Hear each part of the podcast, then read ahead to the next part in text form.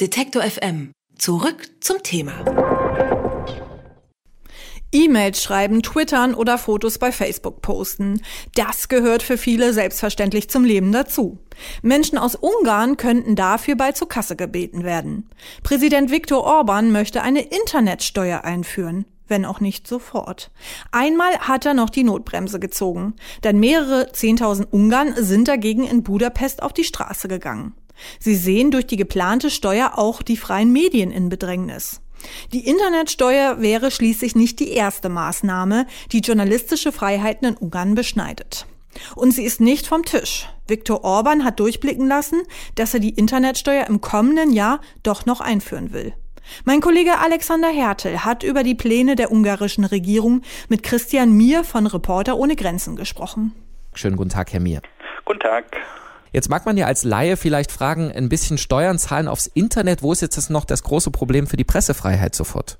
Naja, also das Problem für die Pressefreiheit besteht darin, dass Pressefreiheit ja immer ein zweiseitiges Recht ist. Das heißt, das Recht, sich zu informieren und das Recht zu, ähm, zu informieren. Also ich als einfacher Bürger habe das Recht, mich zu informieren aus unabhängigen Medien und Medien haben das Recht zu informieren. Das ist erstmal so zur generellen, zum generellen Verständnis von Pressefreiheit. Das ist das eine.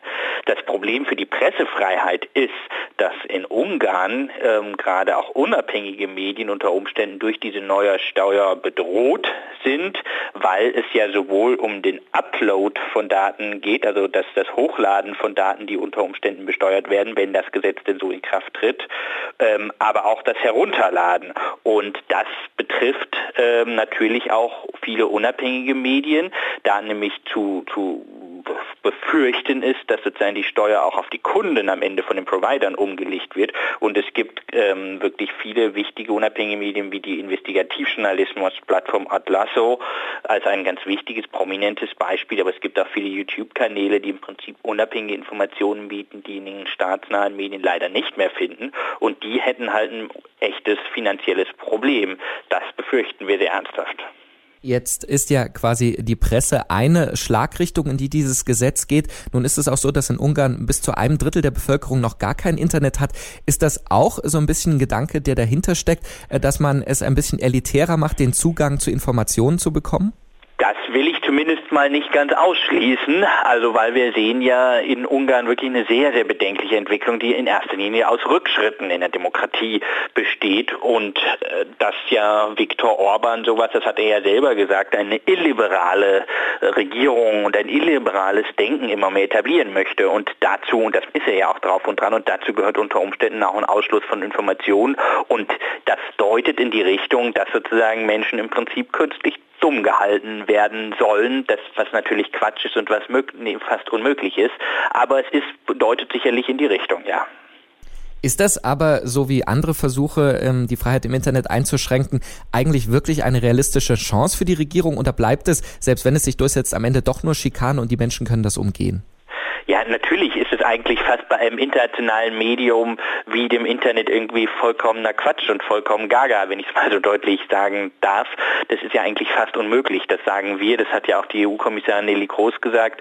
Und daran scheitern ja letztlich auch nicht nur im Land wie Ungarn, sondern in vielen anderen Ländern letztlich ähm, Regulierungsbemühungen, beziehungsweise sind fast immer ein gewisser Sisyphos-Lauf ähm, auf lange Sicht gesehen, weil das Internet halt ein globales Medium ist. Deswegen haben wir auf globaler Ebene eigentlich auch die, die, ähm, die Entwicklung, dass ähm, versucht wird, sogenannte nationale Internets zu schaffen, im Prinzip die komplett abgeschlossen sind vom globalen Datenstrom. Erst dann kann eigentlich eine nationale Datenregulierung und nationale Internetregulierung erfolgreich sein. Aber das finden wir natürlich als Pressefreiheitssicht extrem bedenklich. Die EU hat sich in der Tat kritisch geäußert, aber zwischen sich kritisch äußern und was Unternehmen liegen natürlich Welten. Ist man im Umgang mit Ungarn, die ja immer Schritt für Schritt weiter provozieren, auch die europäischen Werte, ist man dazu nachgiebig in Brüssel?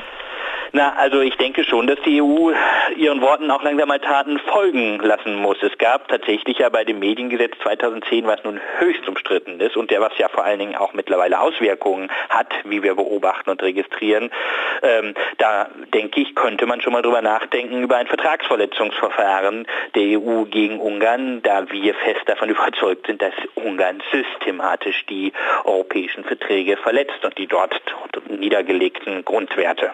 Jetzt ist ja der Fall dieser Internetsteuer nur äh, ein Beispiel von Versuchen, wie in den vergangenen Jahren Staaten versuchen, mehr Einfluss im Internet zu gewinnen. Auch äh, der mögliche Wegfall der Netzneutralität, der auch in Deutschland der EU immer wieder diskutiert wird, ist da ein Problem. Sehen wir gerade so eine Renaissance äh, des zugreifenden Staates, der noch versucht, das Internet wieder unter Kontrolle zu kriegen, nachdem er das ja Jahrzehnte nicht gemacht hat?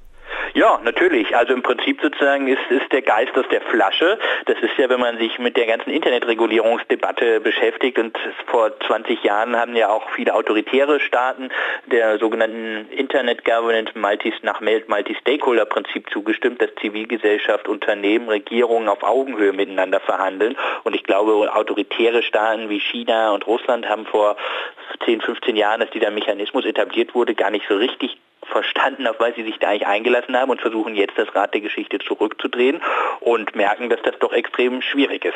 Auch in Ungarn in dem aktuellen Fall formiert sich ja Protest. Bis zu 40.000 Menschen bei Demonstrationen in Budapest auf der Straße. Auch eben in den anderen Fällen von Netzregulierung gibt es ja Widerstand, wenn auch nicht aus der gesamten Gesellschaft. Ähm, Gerade in dem einen Fall wird dieses Gesetz, kann das noch kippen und äh, schafft auch der Widerstand, dass eben diese Regulierungstendenzen doch wieder zurückgehen.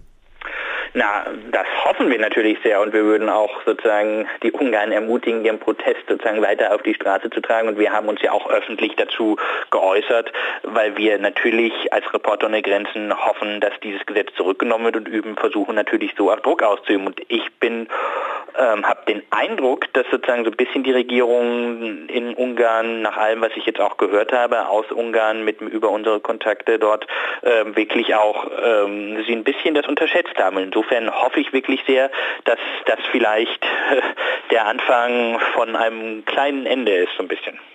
Die geplante Internetsteuer in Ungarn hat großen Unmut in der Bevölkerung hervorgerufen und auch, äh, auch Organisationen wie Reporter ohne Grenzen sprechen sich gegen diese Regulierung aus. Und mit Christian Mir von Reporter ohne Grenzen haben wir über die Internetsteuer in Ungarn gesprochen. Ich sage vielen Dank für das Gespräch, Herr Mir. Danke auch. Alle Beiträge, Reportagen und Interviews können Sie jederzeit nachhören im Netz auf detektor.fm.